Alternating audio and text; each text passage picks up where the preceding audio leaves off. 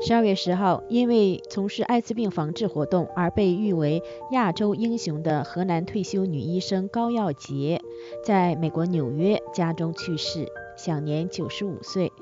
高耀洁生前为何获得那么多荣誉？后人应该从高耀洁身上学习什么？这是这次自由亚洲电台专题节目《周末茶馆》节目要探讨的问题。我是主持人小安，从美国首都华盛顿向各位问好。严重生病，我是高耀杰。这是高耀杰二零一六年在纽约家中接受前自由亚洲电台记者北明采访的视频片段，其中高耀杰朗读了自己的晚年声明，希望未来自己的骨灰能够回到中国。我在此声明。我希望我身后被火化，不留坟墓。据我多次填字遗书，曾在我丈夫重病重时候填过字。这个遗嘱现在我儿子郭楚飞手中存放，在我死后尽快的把我的骨灰撒入黄河。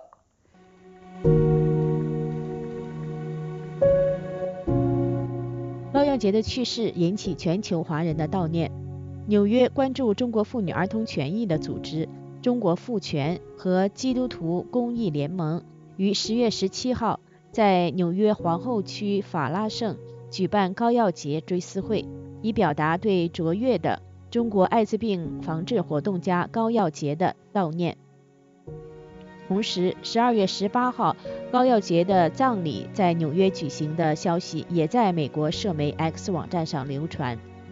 中国妇权组织负责人张晶女士曾多次探访高耀洁，她不仅组织举办了十二月十七号的高耀洁追思会，也于十二月十八号参加了高耀洁的葬礼。今天的节目，首先请听我们对张晶女士的专访。我们的采访首先从中国妇权组织和基督徒公益联盟十二月十七号举行的高耀洁追思会谈起。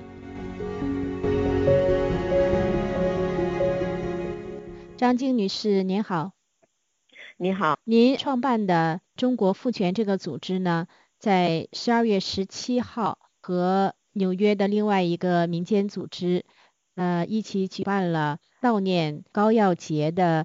追思会可以介绍一下这个追思会的情况吗？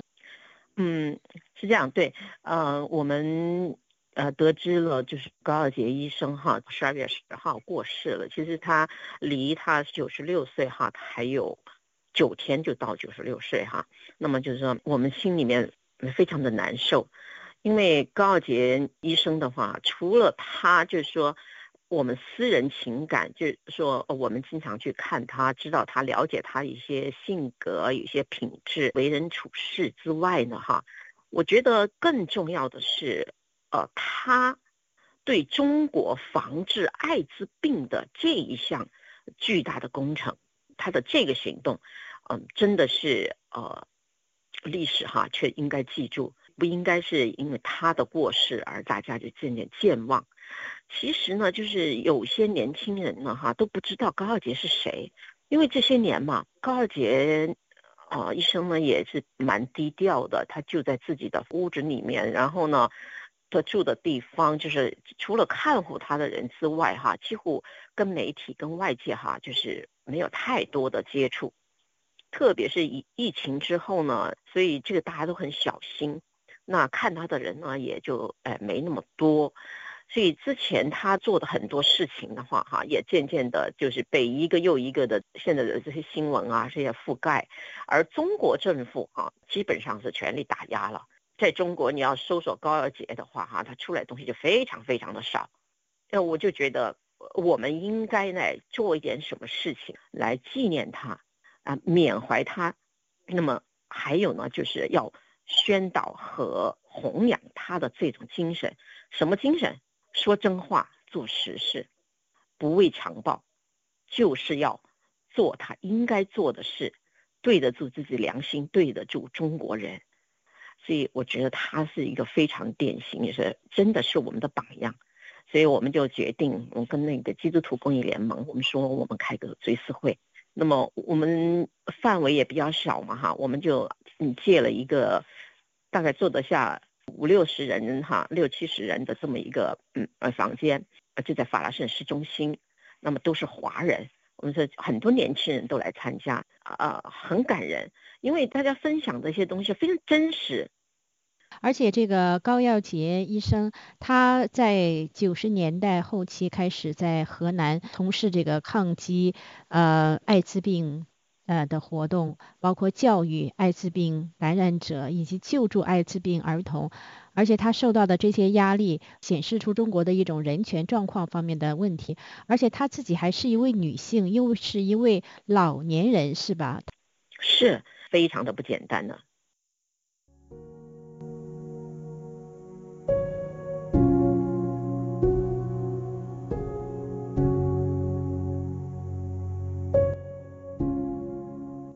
张静女士，十二月十八号，高耀杰的亲属啊，在纽约也举办了高耀杰的葬礼，这个你参加了是吧？是是，没有参加。我们呢，主要是向啊年轻人，大家要记住啊高耀杰医生，然后不要忘记这么一回事，他就是一个星星，不要忘记这颗星星。那他们的家属呢，哈，真是他的儿子也从中国来了，他的妹妹啊，他的。女儿啊，外甥女啊，侄女啊都来了。他们自己呢，准备呢就是做一个比较家庭哈，就是自己的小型的这么一个啊遗体告别仪式哈的葬礼。不经意的呢就传了出去，就来了很多人。呃，现在海外媒体也有报道，高耀杰在自己写的文章中也披露过，因为他从事民间艾滋病的这种疫情的这个。记录包括救助这些艾滋病患者，不仅他受到打压，他的家人也受到打压。他的儿子曾经因为他受情坐牢三年，所以他们都来到了他的这个葬礼，是吧？啊，都来了。那么我们嗯，中国妇权呢送了我们的花圈、花牌，还有呢，我们代表呃艾小明，还有高宝林、伊娃代表他们呢也送了一个新型的花牌。我们也瞻仰了老人的余容，然后我们也心里面就是有一个安一点了，不然的话，你觉得很不安呢。但他们家里面的人呢，哈，真的是很为难，因为他儿子跟我讲，他儿说他马上就要回去，回去上班，在葬礼上的他的那个嗯呃祷词啊，哈，也非常的简单。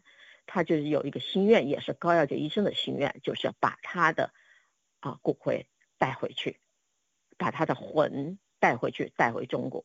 高耀杰是个非常爱国的呃一个中国人，他非常爱热爱中国，他就是死了他的骨灰啊，他魂归祖国。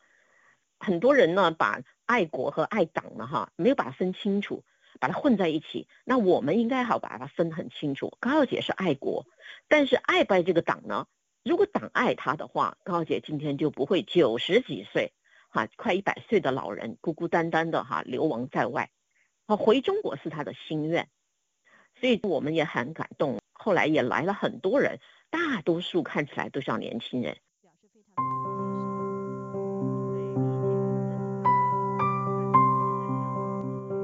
高耀杰是一九五四年毕业于河南大学医学院。一九九六年，他无意中发现河南郑州有病人因输血感染艾滋病。当时他是河南中医学院的退休教授，妇科肿瘤专家。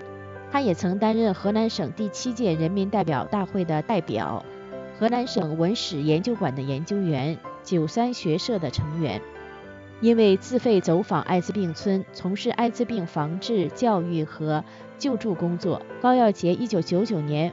获得中国教育部颁发的关心下一代先进个人奖。二零零四年，他被评为中国中央电视台感动中国十大年度人物之一和南方人物周刊影响中国的公共知识分子五十人之一。这个孩子是中马店的，他生了三片皮疹发炎。在驻马店第一人民医院输血输血浆输了两次，出院以后很好，到了两岁多的时候，就是从这个时候开始，他经常发烧，以后他鼻子出血。这是高耀杰二零一三年二月十号在美国纽约公寓家中接受前自由亚洲电台记者韦明采访时谈到，因在河南驻马店一家医院输血感染艾滋病而死去的一个儿童的案例。到时候看，大家看一看，这是一岁半的时候照的，好，这是他三岁时候照的，咱这个时候已经就身体不好了，但是不知道是艾滋病。他都四岁零一个月死的，这个孩子呢，确诊的艾滋病只有一千，确诊艾滋病以后叫他出院，出院以后，他跟护士说：“阿姨，你救救我吧，你不要叫我出院，我要治病嘞。”看见医生说：“叔叔，你救救我吧，我要看病嘞。”可是结果医院坚持要出院，还是给他输血那个医院。输血小板那个医，输血浆那个医院，最后他妈抱着他家，他在两点钟死的，在一点钟抱着他妈的脖子，抱着他妈的脖子，妈，你保护我吧，我可难受。说这是最后一句话，就不会说话了，就死掉了。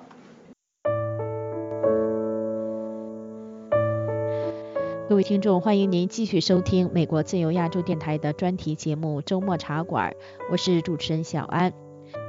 高耀杰曾获得海外机构的多个荣誉，包括2001年全球卫生理事会颁发的乔纳森·曼恩世界健康与人权奖。2002年，高耀杰被美国的《时代周刊》评为亚洲英雄，被美国商业周刊评为亚洲之星。2003年，他获得由菲律宾政府颁发的拉蒙·麦格塞塞公共服务奖。二零零七年，他获得美国妇女组织“生命之音”颁发的妇女领袖奖。二零零七年，国际天文学会将小行星三八九八零命名为高耀杰。同一年，高耀杰和蒋延勇同时获得纽约科学院年度科学家人权奖。也是在二零零七年，高耀杰获得。美国民间组织中国民主教育基金会颁发的中国杰出民主人士奖。二零零六年五月，我曾第一次通过岳阳电话采访了高耀杰。当时呢，她七十九岁高龄，因为丈夫刚刚去世，身体不佳，躺在病床上，但她仍没有停止编书写作，没有停止艾滋病宣传教育工作。然而。高耀杰个人从事的艾滋病防治活动却不被河南地方政府所认可，相反却受到打压。二零零九年五月，他被迫流亡美国。二零零九年的十二月一号，世界艾滋病日，高耀杰在美国首都华盛顿举行新闻发布会，介绍他出版的新书《血灾一万封信》，披露了有关中国艾滋病疫情一些不为人知的情况。下面来听听我当时的报道片段，包括对高耀杰的采访。他谈到他为何离开中国来到美国。这个新闻会是在华盛顿的美国全国记者俱乐部举行的。美国国会众议院民主党籍议员、来自华盛顿州的吉姆·麦克德莫特先生作为特邀嘉宾，首先在会上发言。同时担任美国国会全球艾滋病问题委员会主席的。麦克德莫特先生对高耀杰医生十三年来自费从事艾滋病防治工作予以高度评价。China, however, has been slow to respond as a result has ineffectively dealt with the epidemic. 中国对艾滋病疫情的反应迟缓，因此不能有效地采取对应措施。现在我们已经认识到危机的存在，我们需要继续进行预防教育。这种教育工作贵在坚持。高耀杰医生在这方面是一个完美的榜样。有“中国德兰修女”之称的高耀杰医生，今年已经八十二岁。虽然他患有心脏病、高血压等多种老年性疾病，但说起出版新书和中国的艾滋病疫情时，他仍然显得情绪激昂，说起话来相当直爽。高耀杰医生介绍说，《血灾一万封信》这本书，二零零四年曾在北京首次出版。由于他在书中披露了是中国政府主导的血浆经济导致艾滋病泛滥，书没有顺利发行。今年五月，长期受官方打压的高耀杰医生决定离开中国。到美国后，他把这本书予以补充和修改，由香港开放出版社秘密编辑出版。从一九九九年到二零零四年，大约五年里，高耀杰医生收到有关艾滋病防治的求救问询信件共一万封，这本书就收录了其中的大约两百封。高耀杰医生在谈到他来美国的目的时说：“所以的话，我现在就是说，能把真相留给人间。如果我这个年龄在世的这已经有限了，如果一没有我了这些情况下，没有人能把这些问题真的东西拿出来。”曾担任河南中医学院教授的高耀杰医生透露，他一九九六年第一次接触艾滋病毒感染者之后，他开始编写印刷防治艾滋病的资料，并对官方有关艾滋病传播的说法产生了怀疑。他发现河南等地的疫情并不是像官方所说的那样，主要是通过吸毒和性行为传播，而是在卖血活动中传播的。现在这个艾滋病在不管在任何地方。就是河南也好，河北也好，山东也好啊，发生在贫困的阶层。高耀杰医生披露说，九十年代仅河南一个省就有官办血站两百多个，私人办的血站更是不计其数。大量农民在卖血中感染艾滋病毒。高耀杰医生发现，过去三四年里，一些血站已经转入地下。中国的艾滋病疫情真相目前仍没有大白于天下。国内外很多人只知道河南有个艾滋病村文楼村，其实全国还有很多不为人知的艾滋疫区。高耀杰医生表示，十多年来，他印刷散发了一百多万份防艾材料，所花费的一百多万元人民币全部来自他个人的储蓄和奖金。尽管如此，他长期受到当局的打压，包括被监视居住、禁止会见记者、不准下乡调查、不准出国领奖。悬赏五百元让大家举报他。我八月份才到美国，我五月份才离开家。另外还有两本书，我希望大家帮助我，能赶快跟大家见面。不但是这，我还希望这些书能翻成外文，大家都能看到。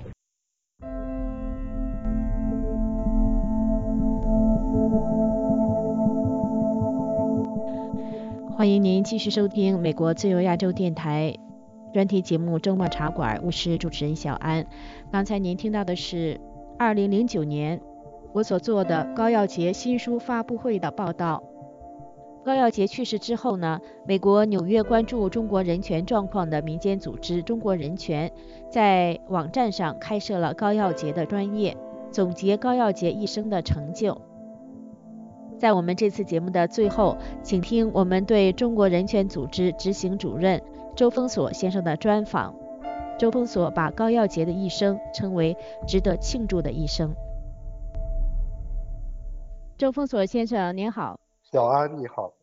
我在中国人权这个组织的网页上看到了你们这个组织啊为高耀杰医生专门设置的一个网页。那我们知道高耀杰女士她的主要的呃伟大的这个贡献呢，主要是她是用她自己的。呃，财力物力来抗击这个艾滋病，这个是在九十年代的时候。那这些事情是跟人权有关吗？当然，就是第一呢，就是艾滋病受害者，他们是一个政府纵容鼓励的血浆经济的受害者。然后在他们出事以后，政府否认这个事情。拒绝给他们应有的赔偿和治疗，甚至呃打压这些为他们发声音的人，所以他们实际上是一种政治迫害受害者。那对于高耀杰医生来讲更是这样啊，他因为为这些人讲真话，为他们寻求帮助，遭受打压，被迫流亡，那他海外来。坚持说出真相，维护原则，所以这是一非常明显的一个人权的侵害，就是政府对于个人权利、对于弱小者的侵害。那么您在 X 网站上讲，其实您是在呃多年以前曾经拜访过他，呃跟他有过会面，是在二零一四年的时候，是吧？对。我在一四年和一八年两次见过高耀杰医生，都是跟纽约本地的呃一些志愿者一起去的。高耀杰医生其实非常喜欢客人来访问，他很健谈，对于时事也非常了解，有自己很清楚的想法。我也注意到他。即便是行动不便，他经常上网，他有一个啊计算机哈，有一个 laptop，他有很多网站，他经常看，他也呃做一些有关的工作，比方说他的书也接受了很多的采访，出了很多书，所以很多人说起来说哦这个流亡啊等等，那中共呢给这个一个。赋予一种统战的意义啊，就是说好像呃离开中国，离开所谓的家乡啊，有多么凄惨等等。那我觉得呢，在高耀杰医生身上看到的呃是另外一种情况，就是一个坚持自己的良知啊，拒绝向暴政低头一个人。啊，为了维护自己的人格啊，维护这些受迫害的人的权利，呃，选择到一个民主国家继续发出声音，而且其实在他的晚年啊，还是有很大的影响。从这个意义上来讲，呃，就是这样的一生啊，是值得庆祝的。所以这也是他为什么现在有很多人在。各地啊，就是在中国啊，有自发的悼念。我觉得他的人生啊，是一个非常值得尊敬一个英雄，一个人道主义者。他做的很多事情都值得我们去思考呃，去学习。那在中国的这种环境下，大部分人选择的。就是对于官权唯唯诺诺，嗯，就是这个悲剧的原因，包括像最近的这个瘟疫，这个新冠，造成全世界的这种危害。那么，如果早有一些像高耀杰老师、像蒋延勇医生这样的人，那这个可能就不会发生这么大的惨剧。啊，正因为这样的人遭受打击、被迫流亡，而在中国流行的这种官官相护，下边的人发不出声音，真相不被看到，所以这种灾难才会一次一次的重演。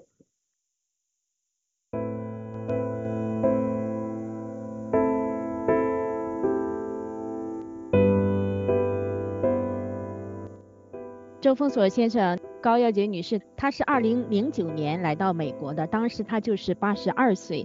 二零一四年您见到她的时候，那就是八十七岁左右。那二零一八年您见到她的时候，那就是九十多岁了啊。是的，她的头脑非常清楚啊，很健谈，甚至说实话，在疫情中间，其实我也是很想去看她的。当然，那个时候因为有很多的限制，就是这种疫情中间可能减少这种走动。当然，我们有很多共同的朋友，呃，经常去看望，所以对这些对他的情况也有所了解。说实话，他能够坚持到后来啊，一直是有一个这种燃烧的生命。非常不容易的。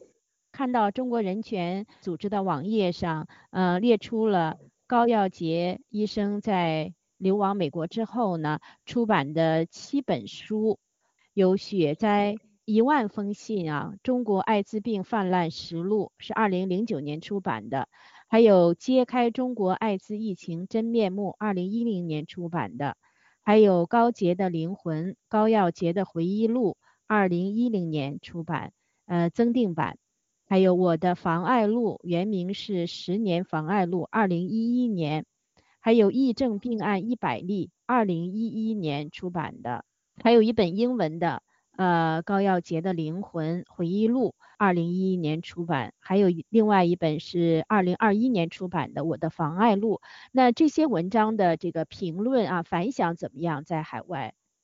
啊，这些文章都是非常有实际的呃资料啊，那是讲真话，有有很多个人的故事在里头啊，所以都是值得保存的，也很多都是受到各种好评的。他在海外以后，呃，为这个世界做出的很大的贡献。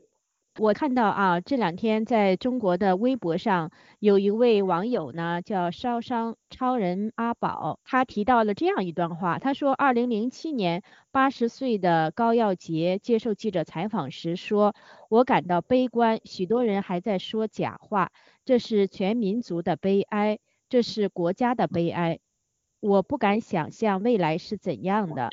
呃，这个网友说呢。呃，这个老太太的这段话呢，被无数境内外的媒体翻出来大肆炒作。呃，其实呢，说他们也许忘了，老太太口中的未来现在已经到来了。他说，在高耀杰明确表示对未来悲观十六年之后，中国的艾滋病防治工作是什么样子啊？呃，高耀杰的悲观预期预测，呃，成为现实没有？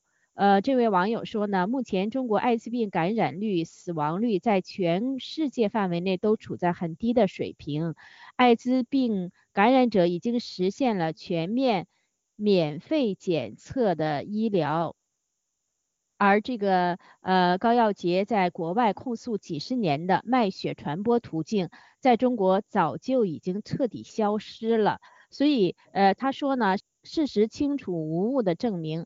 呃，高耀杰的悲观是完全错误的，他低估了党，低估了政府，低估了中国，低估了这个国家的人民，低估了那些默默无闻、勤恳做事的中国妨碍人员。呃，对于他这种说法，您怎么看呢？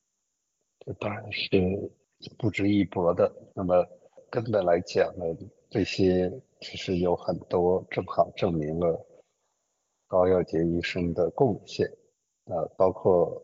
他已经到了海外，中共想用各种办法利用他回去，就是因为有一个这样的声音不断的在监控他们啊，在提醒人们真相，所以才有这样的一个改善。那如果当初高耀杰医生像李文亮一样的被封口，那么这个事情肯定是今天也不会有一个结果的。那么，其实这种没有办法讲真话的环境，正是为什么这个瘟疫啊、新冠，不管这个病毒是怎么发生的，它能够扩散成为一个世界性危害，就是因为像李文亮医生这样的人，在很早就被封杀啊，没有办法讲出真相，才能扩散。而在此之前，SARS 的时候，因为有蒋延勇医生敢于说真话，很早。把这个事情捅给国际媒体，才挽救了这个很多人，正好说明就是蒋元勇医生、高耀杰医生这样的人是非常重要的、必不可少的。现在这种情况下，人人自危、道路隐秘、不敢讲话，那各种灾难肯定是会不断出现的。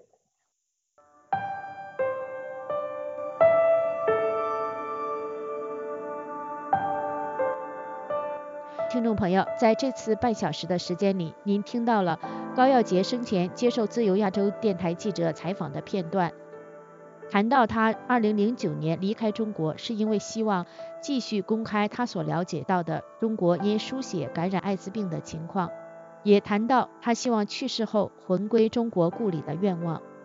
您也听到了美国两个民间组织中国妇权和中国人权的负责人对高耀杰的怀念。在他们的眼中，高耀杰敢于不畏强权，讲真话，特别值得历史铭记，值得后人学习。他们两位同时谈到，如果像高耀杰、蒋延勇、李文亮这样敢于披露疫情的人继续在中国受到压制，那么新的疫情和灾祸还可能会继续重演。好的，这次节目到这儿就要结束了。如果您喜欢我们的节目，欢迎您在网上转发我们的节目链接。我是主持人小安，我们下次节目再会。